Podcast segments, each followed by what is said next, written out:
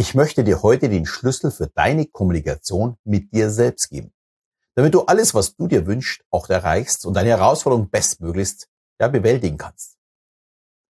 Es geht heute um das ABC-Modell. Das hat der Psychologe Albert Ellis schon vor 60 Jahren veröffentlicht und zeigt, dass sich alles in unserem Leben wiederholt und die Abläufe, auch in der Kommunikation, vorhersehbar und somit planbar sind.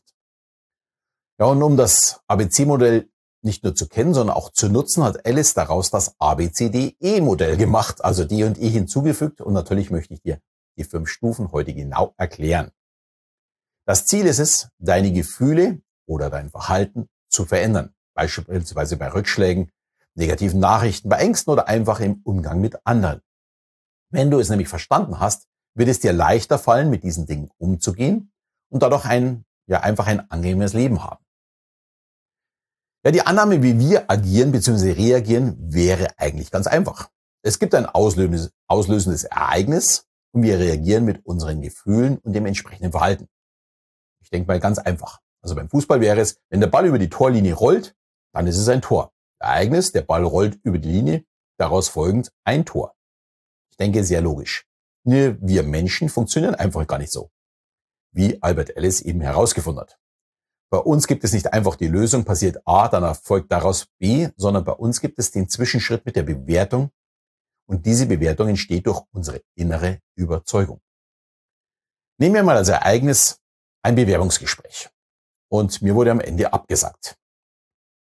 Wenn jetzt meine Überzeugung ist, ich darf niemals verlieren oder niemals einen Fehler machen, dann wird mein Gefühl sein, boah, ich bin ein Versager oder noch schlimmer, aus mir wird ja niemals irgendetwas.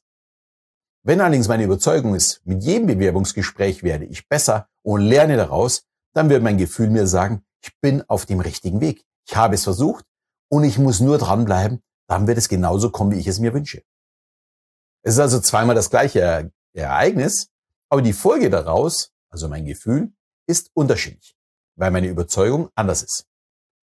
Aber genau daran kann ich etwas ändern, wären unsere Reaktion instinktiv, dann würden wir nämlich alle immer gleich reagieren. Aber nein, dem ist einfach nicht so. Und daher gibt es auch erfolgreiche und eben nicht so erfolgreiche Menschen. Es liegt nicht am Ereignis, sondern am Umgang damit. Und daran kann man tatsächlich etwas verändern. Und dafür sollte man am besten das ABC-Modell auch verstehen. Und das schauen wir uns jetzt einfach mal ein bisschen näher an. Also, das A steht für Activating Event, also für den auslösenden Reiz.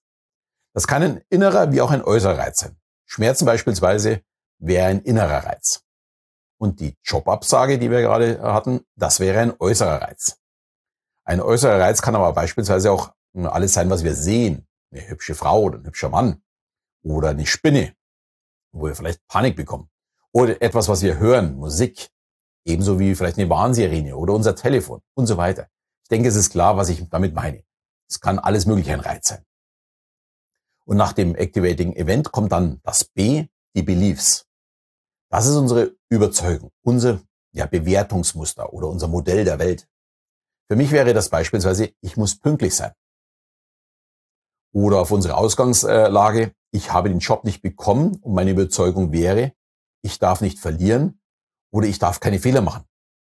Daraus würde dann folgen, oh, ich bin ein Versager, weil ich habe mir nicht bekommen. Und da muss man sich dann die Frage stellen, ist das wirklich so? Und dafür teilt Alice die Überzeugung in rationale und irrationale Bewertung ein. Eine irrationale Bewertung wäre äh, nach der Jobabsage, ich bin ein Versager. Ja, macht das denn Sinn? Ganz sicher nicht. Eine rationale Bewertung könnte nämlich ganz anders aussehen. Hier wird die Situation komplett und rational erfasst. Ja, gab es den Mitbewerber? Habe ich schon die gewünschte Erfahrung? Könnte ich den Job mit meinem heutigen Wissen überhaupt? Und so weiter. Nach dieser Bewertung komme ich vielleicht zum Schluss, ich war noch gar nicht so weit. Ich muss weiter an mir arbeiten. Es war eine gute Chance, um zu lernen. Ich habe also ein positives Gefühl.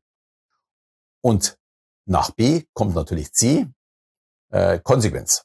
Also unseren Gefühlen. Was für Gefühle haben wir äh, nach diesem Reiz, beziehungsweise nach dem, äh, wie wir es bewertet haben. Also unser Verhalten auf das Ereignis. Und auch das wird wiederum in zwei Kategorien unterteilt. In gesunde Gefühle also einem zielführenden Verhalten, und in ungesunde Gefühle, also einem selbstzerstörenden Verhalten.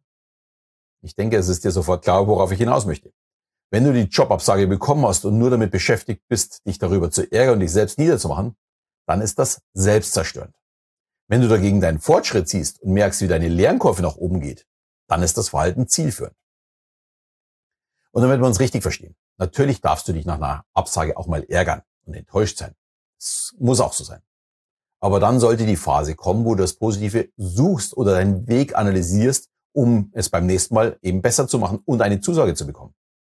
Wenn du das nämlich nicht machst, dann wird es beim nächsten Mal auch wieder äh, mit dem gleichen Ergebnis enden, weil du ja nicht daraus gelernt hast. Und um das zu verhindern, hat Alice, wie schon zu Beginn angesprochen, das ABC-Modell um D und E erweitert. Und D steht für Disputation, also der Infragestellung unserer Überzeugung. Natürlich der irrationalen.